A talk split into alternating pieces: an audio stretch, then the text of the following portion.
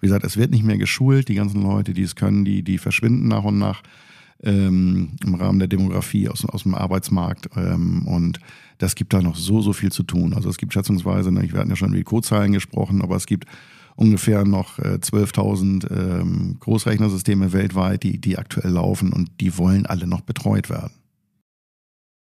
Auch gerade, wo man noch Chancen sehen kann, gerade bei den Großrechnern, sind äh, diese ganzen neuen modernen Tools, äh, wo man denkt, ah, das geht alles bestimmt gar nicht äh, mit Großrechnern, sowas wie Git, Jenkins oder was weiß ich. Ähm, das gibt mit, mittlerweile auch Integration, äh, dass man das auf Großrechnern benutzen kann. Also da muss man nicht die Angst haben, dass man nur den alten Kram, also mit alten Editoren und den Code am besten noch äh, auf dem Großrechner schreiben, ohne irgendwelche Unterstützung. Da gibt es mittlerweile quasi das alles schon. Herzlich willkommen in der bunten IT-Welt der Aquinet. Mein Name ist Laszlo und ich spreche mit den verschiedensten Menschen in und außerhalb unseres Unternehmens über sich, über ihr Know-how und über das, was sie in ihrem Arbeitsalltag so alles erleben. Wir wollen zeigen, wie bunt die Aquinet und ihre PartnerInnen sind und wie wir jeden Tag von und miteinander lernen.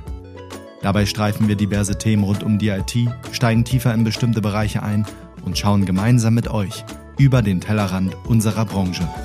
Meine heutigen Gäste sind Danga und Kai. Wir reden über Dinosaurier. Natürlich nicht über die urzeitlichen Ungetüme, sondern über eine alte Technologie und eine nicht mehr ganz so junge Programmiersprache. Es geht um Mainframe, Mainframe Development und COBOL. Eine Sprache, die kaum noch gelehrt wird. Aber in Verbindung mit Großrechnern deckt sie noch immer eine Menge an funktionierenden Transaktionen und Zahlungsservices ab. Warum Danger glaubt, dass ihn das Thema noch bis zur Rente begleitet und warum auch Kai, der noch ein paar Jahre länger bis dahin braucht, auch glaubt, dass ihn das Thema in den Ruhestand begleiten kann, hört ihr im Podcast. Und auch ihr könnt noch in das Thema einsteigen, denn die Entwicklerinnen in dem Bereich sterben aus. Aber Danger und Kai suchen dringend Verstärkung für ihr Team. Wen genau, hört ihr ebenfalls in dieser Episode. Viel Spaß beim Hören.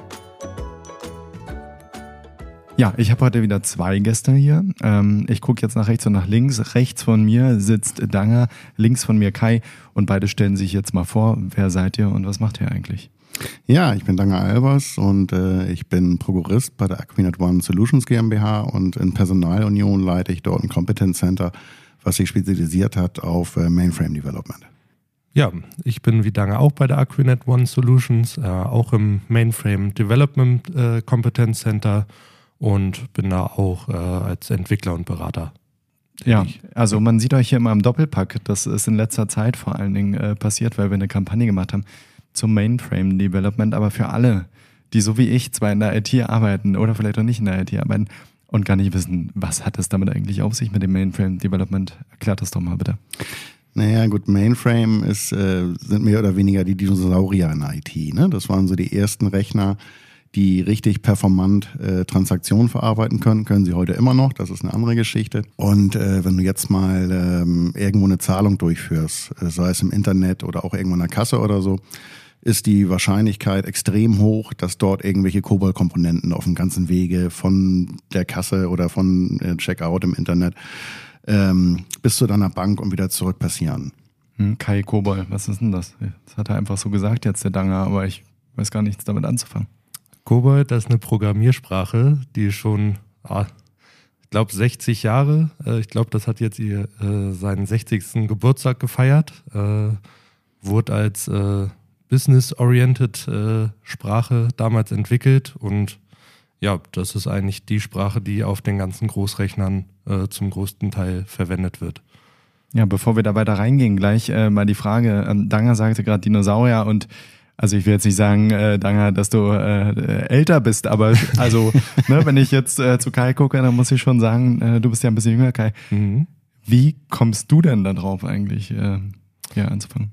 Ja, ich habe als dualer Student hier bei der Aquinet angefangen und Danger hat das damals elegant geschafft, mich äh, in sein Team zu locken. Äh, mit ähm, der Aussicht, äh, auch so, so, alte Dinosaurier quasi zu modernisieren. Und äh, das hat sich für mich sehr spannend angehört äh, wie man das denn schaffen kann, solche alte Software ja quasi in die moderne Welt zu bringen.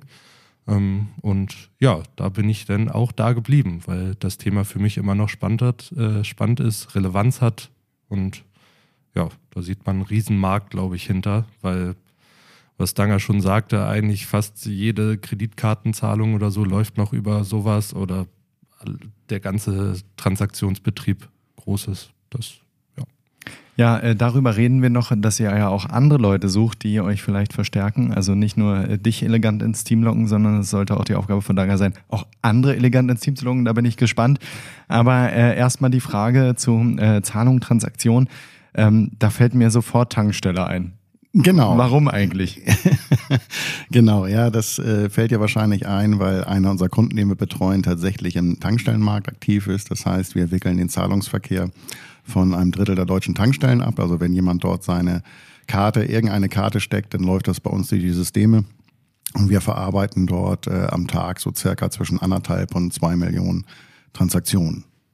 So im Jahr nage mich nicht fest, aber ich glaube, wir schieben im Jahr so irgendwas zwischen 30 und 40 Milliarden Euro durch das ganze Ding durch. Ist natürlich immer ein emotionales Thema, wenn da mal Störungen sind, die wir glücklicherweise sehr, sehr selten haben, um gleich schon mal in die Technik reinzugehen. Also die Anwendung zum Beispiel, die haben wir komplett auf Microservices konzipiert, was ja eigentlich eher ein neues Konzept ist, bei uns aber schon seit vielen Jahren äh, etabliert ist und was sich im täglichen Betrieb auch immer wieder bewährt. Hm, wie funktioniert das denn da vor Ort? Also brauche, ist das nur eine Software? Ist das eine Hardware? Wie funktioniert das? Naja gut, der, der, die Hardware ist natürlich der Großrechner und äh, die Microservices, also wir haben dort ungefähr, was gar nicht viel ist für einen Großrechner, ungefähr 1200 Microservices aktiv für das Ganze. Und äh, wenn dann, das merkt man ja gar nicht, wenn man dann in die Tankstelle rankommt, getankt hat, steckt man seine Karte rein, läuft das bei uns ins System. Dort wird entsprechend analysiert, was ist denn das für eine Zahlung, wo gehört's hin? Und entsprechend zu dem Herausgeber der Karte, zu dem System wird es dann weitergeleitet, kommt wieder zu uns zurück und kommt bei der Tankstelle wieder an. Hört sich kompliziert an von ganzen Prozessen, ist es auch, ist aber rasend schnell. Äh, so im Schnitt dauert das bei uns eine halbe Sekunde, bis eine Zahlung von Stecken äh, bis zur Bestätigung dann ähm, durch, äh, durchgelaufen ist durchs System. So, das ist jetzt der Service, den ihr betreut, aber Kai, mhm. wie, was, was machst du denn da? Was baust du denn da? Äh, was bearbeitest du da? Äh, rufen dich Leute an und sagen, ich habe hier ein Problem und du löst es? Oder ich meine, das ist ja ein bestehendes äh, mhm. Ding. Was machst du da? Äh, ja, von bis kann man da sagen. Also wir haben auch hier Third-Level-Support, dass wir, wenn dann Leute, also wenn es wirklich Schwierigkeiten gibt, dass wir die Probleme lösen, wenn da irgendwas in der Software äh, ein Bug drin ist oder was auch immer. Aber äh, auch stetig neue Anforderungen kommen da, sei es neue Funktionen, neue äh, Arten von Zahlungen, ähm, viele neue Karten, die quasi supported werden müssen. Ähm, und auch gerade äh, jetzt aktuell ist ein großes Thema Prepaid. Ähm, und da ist quasi auch die ganze Kontoführung mit bei uns und das muss alles noch neu entwickelt werden und wird auch noch neu entwickelt, äh, was dafür spricht, dass da immer noch viel quasi auf diesen Großrechnern läuft. Ähm, und ja, das ist quasi das, was wir denn da machen, ja. Wenn das ähm, an so einer, sage ich mal, an so einem wichtigen neuralgischen Punkt ja eingesetzt wird und äh, Kai, du sagtest das schon, das ist auch ein Zukunftsthema, was kann man sich denn da vorstellen, ähm, was da noch kommt? Weil offensichtlich scheint es stabil zu sein, also geringe Ausfallquote. Es scheint sehr gut und sehr schnell zu funktionieren. Da fallen einem doch sicherlich andere Anwendungsbeispiele ein. Danke. Naja gut, was heißt andere Anwendungsbeispiele? Also alles da, wo, wo unheimlich viele Transaktionen verarbeitet werden, da ist der Großrechner ganz vorne müssen nicht nur Transaktionen selbst sein, sondern auch Sachen Verschlüsselung zum Beispiel. Also vielleicht mal als Beispiel, was ein moderner Großrechner kann. So die bekannteste weltweite Suchmaschine hat ungefähr pro Sekunde 100.000 Suchanfragen und ein moderner Großrechner schafft in der Sekunde bis zu eine Million, damit man mal so die Dimension hat, was das Ganze machen kann. Also wenn ich jetzt nur eine reine Anwendung habe, die nur grafikbasiert ist, da sind die Großrechner nicht so dolle ähm, kann man auch alles auf dem Großrechner fahren. Aber wie gesagt, alles, wo schnell und, und stabil Transaktionen verarbeitet werden müssen, da ist der Großrechner nach meiner Ansicht immer noch das Maß der Dinge. Kai, jetzt äh, Großrechner, da denke ich ja, ist ein großer Rechner. Wo mhm. steht denn der? Ja, in der Regel in Rechenzentren. Ne? Äh, ja, äh, den kriegst du nicht einfach mal so bei dir äh, irgendwo hingestellt. Ja, und wird da meistens dann äh, ja von den Rechenzentren betrieben und äh, man entwickelt dann häufig äh, nur darauf, über den Zugang dann. Aber auch gerade, wo man noch Chancen sehen kann, gerade bei den Großrechnern, sind äh, diese ganzen neuen modernen Tools, äh, wo man denkt, ah, das geht alles bestimmt gar nicht äh, mit Großrechnern, sowas wie Git, Jenkins oder was weiß ich. Ähm, das gibt mit, mittlerweile auch Integration, äh, dass man das auf Großrechnern benutzen kann. Also da muss man nicht die Angst haben, dass man nur den alten Kram, also mit alten Editoren und den Code am besten noch äh, auf dem Großrechner schreiben, ohne irgendwelche Unterstützung. Da gibt es mittlerweile quasi das alles schon. Wenn ich jetzt Neukunde bin und sage, ähm, ich will da eine komplexe Anwendung machen, die muss das können, was, was wäre ich dann als idealer Kunde, um zu sagen, auf diesen Dinosaurier steige ich mit auf? Naja, ein, meistens ist es so, dass niemand auf diesen Dinosaurier neu aufsteigt. Es sei denn, wie schon was ich sagte, jemand will jetzt unheimlich viele Transaktionen oder unheimlich viele Verschlüsselungsgeschichten machen, dann könnte das durchaus eine Option sein. Aber in der Regel ist es so, dass äh, Kai hatte ja schon gesagt, dass Kobol schon ein paar Jahrzehnte auf dem Buckel hat Genauso sind es auch die Großrechner. Das heißt, da laufen auch nicht mehr die alten Maschinen wie vor 50, 60 Jahren, sondern die werden auch ständig erneuert mit Funktionalität und Hardware. Also ich kann mich noch erinnern, ich bin Ende der 80er in äh, den Großrechnerbereich eingestiegen, ähm, habe zwischendurch viele andere Sachen gemacht und bin dann vor zehn Jahren hier wieder zurückgewechselt. Aber damals war es so, der Großrechner äh, der hat quasi so ein Stockwerk belegt, ne? wenn man sich das so vorstellen kann. Ich habe es nie gemessen, aber wahrscheinlich kann heute ein Handy mehr als der Großrechner von damals. Ähm, heute muss man sich einen Großrechner, ja, das ist äh, äh, vielleicht wie so, ein, wie so ein Kleiderschrank vorstellen in der Größe. Ne?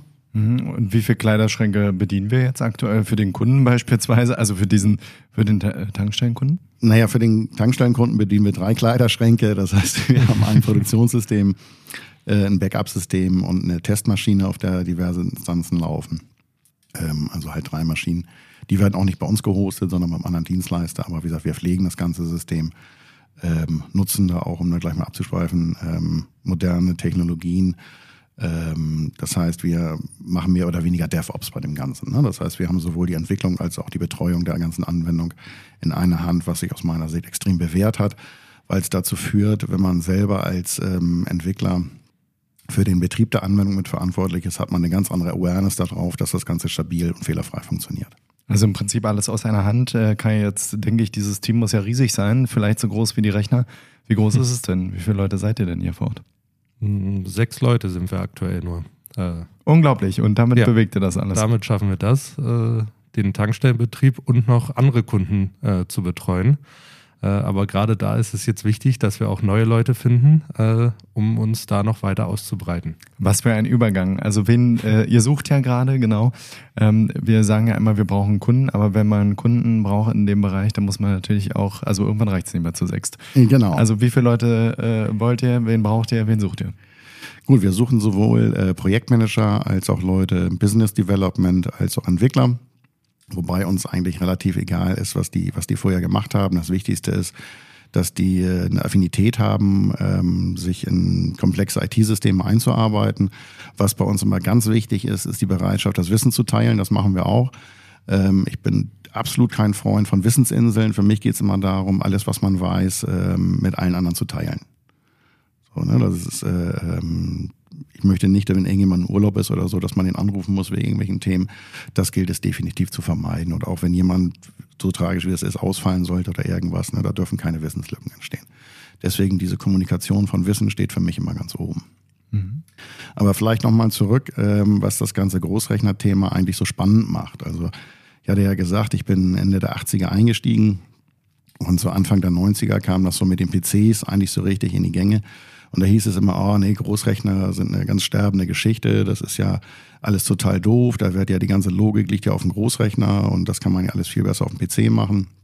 Du hast auf dem Großrechner in der Regel zumindest früher nur so eine relativ äh, doofe Konsole gehabt irgendwo, die du nur bedient hast, die keine Logik hatte. Äh, wenn man mal so will, im Bereich der 2000 als das Internet hochgekommen ist, waren wir eigentlich wieder im gleichen Status wie beim Großrechner weil die anfänglichen Browser kannten auch keine großartige Logik, die haben mehr oder weniger auch nur Anzeigen gemacht und irgendwo wurde das auf Hintergrundsystemen dann verarbeitet, was im Prinzip auch wieder Großrechner ist.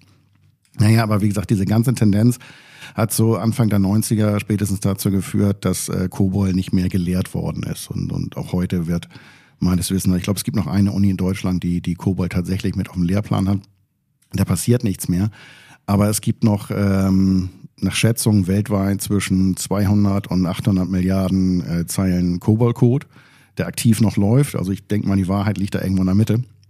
Und eben dadurch, dass das Ganze nicht mehr geschult wird, ähm, ja, die, die Entwickler laufen langsam raus alle aus dem Arbeitsmarkt, die das noch können. Und diese ganzen Systeme, die müssen eben halt noch weiter gepflegt und betreut werden.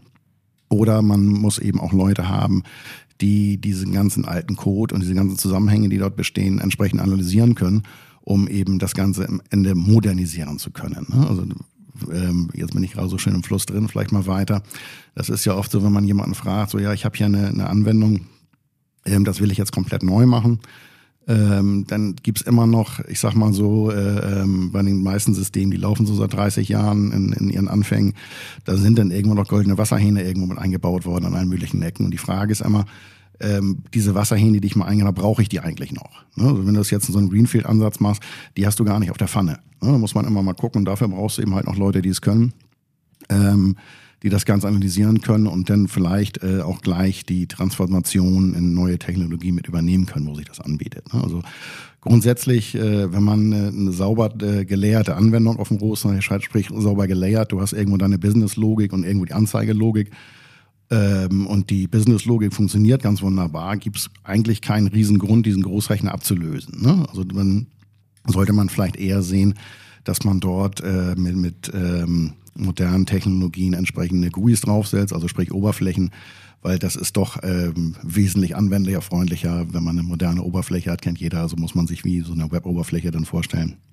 Oder als wenn ich im Internet irgendwas mache, als wenn ich nur so eine alte Konsolenanwendung habe, die extrem wenig Möglichkeiten zur Hilfestellung bietet und so weiter. Ne? Also hat sehr, sehr hohen Einarbeitungsaufwand. Auch äh, da immer so ein Kosten-Nutzen-Faktor, äh, finde ich. Äh, viele denken ja immer, ah, Cobol, das muss jetzt einfach in Java umgeschrieben werden. Aber warum sollte man das tun, wenn es aktuell läuft? Also welchen Nutzen hat man daraus, das einfach äh, jetzt auf Java zu heben, nur um zu sagen, ja, es läuft nicht mehr auf Cobol? Ähm, das ist halt für viele Unternehmen, die gehen da, glaube ich, mittlerweile auch schon von weg, äh, sondern denken eher an den Modernisierungsansatz, äh, pflegen den Code noch, der da ist und wenn halt neue Funktionen kommen, da muss man dann die Chance sehen, dass man das in Java entwickelt, ähm, aber dass man das alte halt äh, immer noch weiter betreiben kann und da sind natürlich neue Koba-Entwickler sehr wichtig. Ähm, wie Danger schon sagte, also äh, man, Hauptsache man hat Bock aufs Thema. Ähm, und Koba, da ist der Charme, finde ich auch, also die, die Sprache kann viel, aber ich finde, man kann sich da sehr schnell auch äh, reinarbeiten. Also wenn man jetzt noch kein Profi in COBOL ist, äh, kommt man, glaube ich, sehr schnell in die Sprache rein. Also die Syntax, da ist Java tausendmal komplizierter als äh, das, was COBOL, äh, ja, um in COBOL zu starten. Vielleicht für die Leute, die du bist ja noch reingekommen, offensichtlich hat Danger dich genauso überzeugt wie mich. Also ich äh, sag Bettina schon Bescheid, ich komme rüber zu euch. ähm, mit welchen Vorkenntnissen bist du denn gestartet, äh, ähm, sprachtechnisch? Und was würdest du sagen, wie lange hat ungefähr die Einarbeitung für dich gedauert? Mm, also ich bin ja direkt auch als dualer Student hier bei der Aquinet gestartet, äh, direkt nach dem Abitur. Also ich hatte vor dem Studio ein bisschen Informatikunterricht, also nicht wirklich Vorkenntnisse. Im Studium selbst gab es auch kein COBOL, da hatten wir C und Java und äh, COBOL habe ich quasi erst die ersten Berührungen gehabt, als ich bei Danger im Team war und habe mir das mit den Kollegen dann zusammen beigebracht. Großartig. Du hast ja aber auch ein paar ältere Kollegen hier, also äh, Dukai und auch du, Danger. ähm, die sind ja auch schon eine Weile dabei und ähm, äh, da habe ich die Vorstellung, dass die auch wirklich richtig alte Hasen sind und das richtig gut können. Genau, also wir haben äh, eine gesunde Mischung äh, aus meiner Sicht bei uns im Team. Wir haben ein paar alte Hasen, die mehr oder weniger ihr ganzes Berufsleben äh, mit Kobold verbracht haben. Ähm, und äh, wir haben neben Kai auch noch einen weiteren Studenten bei uns, der macht gerade seinen Master und äh, planen auch im nächsten Jahr wieder äh, mindestens einen weiteren Studenten aufzunehmen. Also wie gesagt, ich sage immer, das hört sich blöd an, wenn man spricht von, von Cobol oder Mainframe, das ist ein Dinosaurier, aber es hat auf jeden Fall Zukunft. Ne? Wie ich sagte, diese ganzen Systeme müssen weiter gepflegt werden und abgelöst werden. Und wenn man jetzt ähm, aktuell Informatikstudium oder Wirtschaftsinformatik oder sowas macht, diese ganzen neuen Techniken beigebracht bekommt und wir äh, trainieren die Leute noch auf dem Großrechner und bringen denen das bei, was funktioniert, ähm, die brauchen sich mindestens bis zu ihrer Rente keine Gedanken machen über irgendeinen Job. Ne? Also wie gesagt, wenn, auch wenn jetzt jemand dran geht, einen Großrechner abzulösen, das ist jetzt irgendwo keine Sache, die man jetzt in ein paar Wochen macht, sondern in der Regel laufen diese Projekte so zwischen 10 und 20 Jahren. Mhm. Wow. Also, aber du hast ja auch gleichzeitig gesagt, dann eher eine GUI vor äh, und dann ein bisschen die Oberfläche ein bisschen äh, schicker machen, die mhm. Eingabe wahrscheinlich. Ähm, wie ist denn da der Anspruch? Also ist das denn wirklich so, dass die Leute sagen, oh, das ist mir zu komplex, das äh, will ich jetzt äh, irgendwie verändern. Das muss jetzt äh, moderner sein und überzeugt ihr die dann aber auch zu sagen, Moment mal, lass uns das mal angucken äh, also um in die Beratung reinzugehen, lass uns mal angucken, muss das hier überhaupt sein? Wie ist denn, wie, wie funktioniert das? Also ein Kunde kommt und sagt, hier, irgendwie gefällt mir das nicht mehr. Naja, gut, ich meine, der Kunde macht das ja meistens nicht aus Selbstzweck, das gefällt mir nicht, sondern die, der, der Kunde wird ja meistens aus seinen Fachbereichen getrieben, was auch ganz richtig ist. Ne? Also wenn man heute jemanden an so eine alte Konsolenanwendung ransetzt, das ist, äh, sieht ziemlich ähm, ja, unspannend aus, das Ganze. Ne? Da kann man sich mit, mit irgendwelchen Tab-Tasten durch irgendwelche Felder bewegen was interessant ist, wenn jemand es kann, der ist extrem schnell auf dem Ganzen. Also diese Geschwindigkeit, die man da rausholen kann, die, die kriegt niemand auf einer auf einer normalen Web-Oberfläche hin. Das ist einfach so. Ne? Aber wie gesagt, ich muss unheimlich tiefe Detailkenntnisse haben über das Ganze, wie die Zusammenhänge funktionieren, habe keine Hilfestellung und nichts. Und das ist eben das auch, äh, was dann aus den Fachbereichen kommt. Die Leute sind eine moderne Webanwendung gewöhnt mit gewissen Hilfestellungen, mit gewissen Funktionalitäten. Das wollen sie dort auch haben. Das macht auch durchaus Sinn. Und äh, Kai, hast du schon sowas begleitet? Also, dass, dass man gesagt hat, okay, jetzt machen wir das, wir setzen das für euch so um, wie ihr das wollt. Also ein bisschen schönerer Look vielleicht. Dann braucht man ja sicherlich eben mehr als Kobol. Also, wie ist da der Übergang? Hm, also so ein, so ein direktes Aufsetzen von der Weboberfläche selber äh, haben wir noch nicht umgesetzt. Wir haben quasi äh, für den Kunden bei der Tankstelle äh, das war eigentlich sogar ein Thema da. Die wollten ähm, so ein Support-Tool quasi auf Web-Oberfläche haben.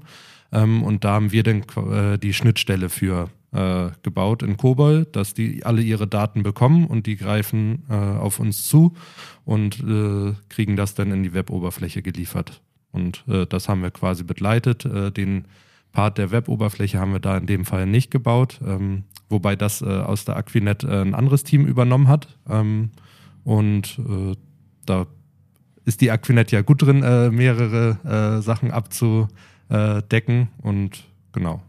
Genau, um da weiter Einwerbung zu machen, also gerade in der Aquinet One Solutions haben wir ja auch äh, eine ganze Reihe sehr, sehr versierter Entwickler, gerade was Webanwendungen und so weiter angeht. Also wir können im, äh, im Falle des Falles können wir alles aus einer Hand liefern. Ähm, die Kollegen dort bringen eben ihr ganzes Know-how aus dem Webdesign, also aus, aus den ähm, Oberflächen mit rein und wir unterstützen dann eben halt mit den ganzen ähm, Erfahrungen aus dem Großzeichenbereich. Ne? Wie greife ich auf die Daten zu, was ich muss mich beachten und eben, was ich noch sagte, eben zu gucken, Mensch, hier und da in der alten Businesslogik oder so oder äh, über die, die alte Menüführung, da waren noch die und die Sonderlocken drin, das müsst ihr auch mit betrachten. Ne? Das können wir dann eben halt von unserer Seite mit beisteuern. Ja, und hier darf ich natürlich auch nochmal Werbung machen für die One, weil da, deswegen hat sie sich ja gegründet, ne? also deswegen hat sie sich zusammengepackt, eben um solche Synergieeffekte da auch äh, aus- und aufzubauen und zu sagen, Mensch, wir haben doch alles im Haus, wir haben alles aus einer Hand, aus One, ne? das, das hört man ja schon. Es ist alles eins ähm, und deswegen ist ja auch der fließende Übergang. Also euer Team hört ja sozusagen nicht bei den sechs Leuten auf, wenn man so will, sondern es geht dann weiter eben an die Kolleginnen und Kollegen, äh, die sich da an den Schnittstellen auskennen. Ja, spannend. Jetzt habt ihr mir aber immer noch nicht beantwortet, wie viele Leute ihr eigentlich sucht. Also was wäre der Idealfall? Weil sechs Leute, wie ich höre, kriegt ihr das ja offensichtlich alles hin. Also ja, genau. Aber wir, wie gesagt, äh, ähm, offensichtlich leisten wir gute Arbeit. Also wir haben ähm, Anfragen auf dem Markt, was ja auch ein sehr schönes Feedback ist. Aber die können wir halt mit unserem aktuellen Stand nicht abbilden. Also aktuell, ich sag mal so, zwischen zwei und vier Leute suchen wir. Mhm. Ähm, kommt aber darauf an, äh, je nachdem, wie die Leute zu uns passen. Das ist extrem wichtig. Äh, die Fachlichkeit ist sicherlich auch ein Thema, aber das Wichtigste ist, dass die Leute eben halt ins Team reinpassen. Weil wie bei allen äh, Geschichten, IT ist für mich auch ein wesentlicher Bestandteil Kommunikation. Wenn ihr so über Kommunikation spricht, von auch schon über Arbeitsweise, wie sieht denn, ähm, wie sehen eure Tools aus? Wie sieht eure Kommunikation aus? Habt ihr regelmäßige Treffen, Kai? Wie ist das? Mhm. Äh, ja, wir haben auf jeden Fall jeden Tag äh, ein äh, Team-Meeting, wo wir auch als komplettes Team äh, zusammensitzen. Auch ähm, wenn wir in unterschiedlichen Projekten arbeiten, ähm, legen wir da Wert drauf, dass wir zumindest grob wissen, was auch bei den anderen äh, Projekten stattfindet. Und ähm, da gehen wir immer durch, was gerade aktuelle Themen sind. Ähm, vielleicht braucht mal jemand Hilfe oder einen Denkanstoß, dass man immer weiß, ähm, ja, da stehen wir gerade, das ist gerade aktuell, da sind Probleme und ähm, ja, und vor allem auch fürs Team, man hat jeden Tag einen Termin zusammen, weiß, da kann man auch, auch so mal scherzen, halt mal über andere Sachen sprechen, äh, was vielleicht nicht nur die Arbeit ist, aber ähm, wichtig ist, dass man da halt äh, die Kommunikation oben hält. Gerade wenn man im Homeoffice sitzt, ist das ja gerne mal, dass man sonst äh, keinen Kontakt äh, hat im Zweifel mit dem Team und äh, das ist uns wichtig, dass wir uns zumindest einmal am Tag hören. Genau, also Kai sagte gerade auch Homeoffice. Äh, wir machen auch Homeoffice, sind aber auch im Büro. Also aktuell sind wir, sind wir mindestens einen Tag die Woche im Büro. Ähm, nächstes Jahr werden wir es dramatisch hochfahren um 100 Prozent und planen zwei Tage die Woche im Büro zu sein. Aber das soll es eigentlich auch sein. Also Corona war da insofern sehr, sehr interessant es funktioniert bei uns extrem gut, aber wie gesagt, auch da wieder das Thema Kommunikation. Also Kai hat es gesagt, also ich nenne es immer Daily, ist nicht ganz das, was man sich in der Agilität unter Daily vorstellt, aber im Prinzip reden wir einmal äh, morgens alle zusammen über die Themen, die uns alle bewegen. Ne? Also sei es generelle Themen, die natürlich immer aus einer Organisation kommen, oder eben halt um Fachthemen. Ähm, wenn dort Themen hochkommen mit engem Fachbereich, wie Kai das schon sagte, ganz wichtig ist bei uns immer Hilfestellung wenn irgendjemand Hilfestellung braucht, äh, das Schlimmste, was passieren kann, ist, dass das Team gesagt hat, tu, pass mal auf, jetzt im Moment nicht, äh, aber lass uns mal eine Stunde oder zwei Stunden sprechen. Ne? Sind immer alle hilfsbereit. Das, was ich sagte, wird immer Wissen geteilt. Also steht nie einer da alleine mit irgendeinem Problem, sondern wir legen immer extrem Wert drauf, dass man ganz offen über Probleme sprechen kann. Ähm, und dann wird eben entsprechend auch geholfen. Ja, und das erlebt man auch in der Kommunikation mit euch. Also ich habe ja auch ähm, das große Glück, mit euch im Austausch äh, zu stehen. Nicht nur äh, für den Podcast hier, sondern eben auch im Rahmen äh, der Kampagne. Und da muss man einfach sagen, also ihr lebt das auch und man merkt einfach, dass das im Team stimmt. Also sonst würde das gar nicht so nach außen getragen werden. Und man merkt ja auch, dass ihr euch jetzt so ein bisschen nach vorne gestellt habt. Wir haben ein paar Sachen probiert mit Video, ne, dass man mhm. euch mal auch ein bisschen besser kennenlernt. Und da sieht man einfach, ja, ihr seid einfach super Typen, was soll ich dazu sagen? ähm, und dann ist es natürlich so, ähm, das äh, leben wir ja auch Aquinet weit, also diese, diese zwei Tage im Büro, die sind noch immer wertvoll. Ne? Also nur mal, äh, es gibt ja auch mal Leute, die fragen, ja, 100% Remote, das geht natürlich auch immer sicherlich, ne? aber ähm, uns ist ja auch dieser Austausch vor Ort wichtig und das verstehe ich bei euch auch. Mhm. Das ist auch gut so. Ähm, ja, also ich bin ganz äh, gespannt darauf. Ähm, ihr habt mir jetzt äh, richtig Lust gemacht auf Cobol. Vielleicht komme ich doch mal vorbei. Ich muss Bettina Bescheid sagen. Äh, nein, nein, bei uns ist auch alles super. Ähm, was würdet ihr dann sagen, so ähm, einmal, wie entwickelt sich, ähm, so abschließend nochmal ein Satz, wie entwickelt sich das so in den nächsten fünf Jahren, das Feld? Also du hast ja gesagt, äh, Danger, äh, bis zur Rente bin ich hier sicher. Aber ich auf jeden Fall. aber, du, auch, ja. aber auch, ich sag mal, auch jemand, der, der jetzt ähm, frisch ähm, im Studium anfängt oder auch jemand, der eine Ausbildung als, als Informatiker oder so gemacht hat, äh, für den wird es auch bis zur Rente sicher sein. Ne? Der wird unheimlich gefragt sein. Wie gesagt, es wird nicht mehr geschult. Die ganzen Leute, die es können, die, die verschwinden nach und nach ähm, im Rahmen der Demografie aus, aus dem Arbeitsmarkt. Ähm, und das gibt da noch so, so viel zu tun. Also es gibt schätzungsweise, ne, wir hatten ja schon über die Codezahlen gesprochen, aber es gibt ungefähr noch äh, 12.000 ähm, Großrechnersysteme weltweit, die, die aktuell laufen und die wollen alle noch betreut werden. Oh. Kai, also du bleibst noch eine Weile hier, oder was? Ja, ich denke doch. Naja, so wie Danger sagt, bis zur Rente dann. Äh, und vielleicht wird es ja dann langsam weniger. Ja, Danger hat auch ganz genau hingeguckt bei der Antwort äh, und hingehört. Ähm, macht doch nochmal vielleicht einen Aufruf, ähm, wo erreiche ich euch denn, wenn ich, also jetzt, ich will mich jetzt hier bewerben, wo mache ich das dann am besten? Na ja, gut, ich würde sagen, guckt bei Aquinet auf die Homepage. Ähm, dort haben wir gerade eine Marketingkampagne laufen sonst unter Stellenanzeigen immer los. Ähm, wenn ihr Lust habt, ähm, gerade auf unserer Marketingkampagnenseite findet ihr auch meine Kontaktdaten, also im Zweifelsfall einfach anrufen. Und LinkedIn gibt es auch noch. LinkedIn gibt es genau. auch noch. Da ja, ja, das wollte ich doch sagen. ähm, also ich verlinke auch alles, äh, dann kann man sich fleißig bei euch bewerben. Und ja, also ich kann nur sagen, ähm, dann mach mal den Kleiderschrank auf und dann lass uns da mal gemeinsam reingucken. Sehr gern. Äh, ich, bin, ja, ich bin gespannt. Vielen Dank, dass ihr da wart und ähm, sonnigen Tag euch. Ja, Laszlo, dir auch vielen Dank, hat Spaß gemacht. Ähm, wir haben es auch das erste Mal gemacht mit so einem Post-Up, aber ich glaube, das war ganz. Ja, das war, eine, war eine tolle ne? Erfahrung, muss ich sagen. Ja, ja großartig. Vielen also, Dank. Ja, ihr seht, äh, wir alle im Team sind im Austausch und ähm, gucken auch immer uns neue Dinge an. Und deswegen, wenn ihr also Lust habt, bewerbt euch. Ich verlinke alles. Viel Spaß. Tschüss. Tschüss.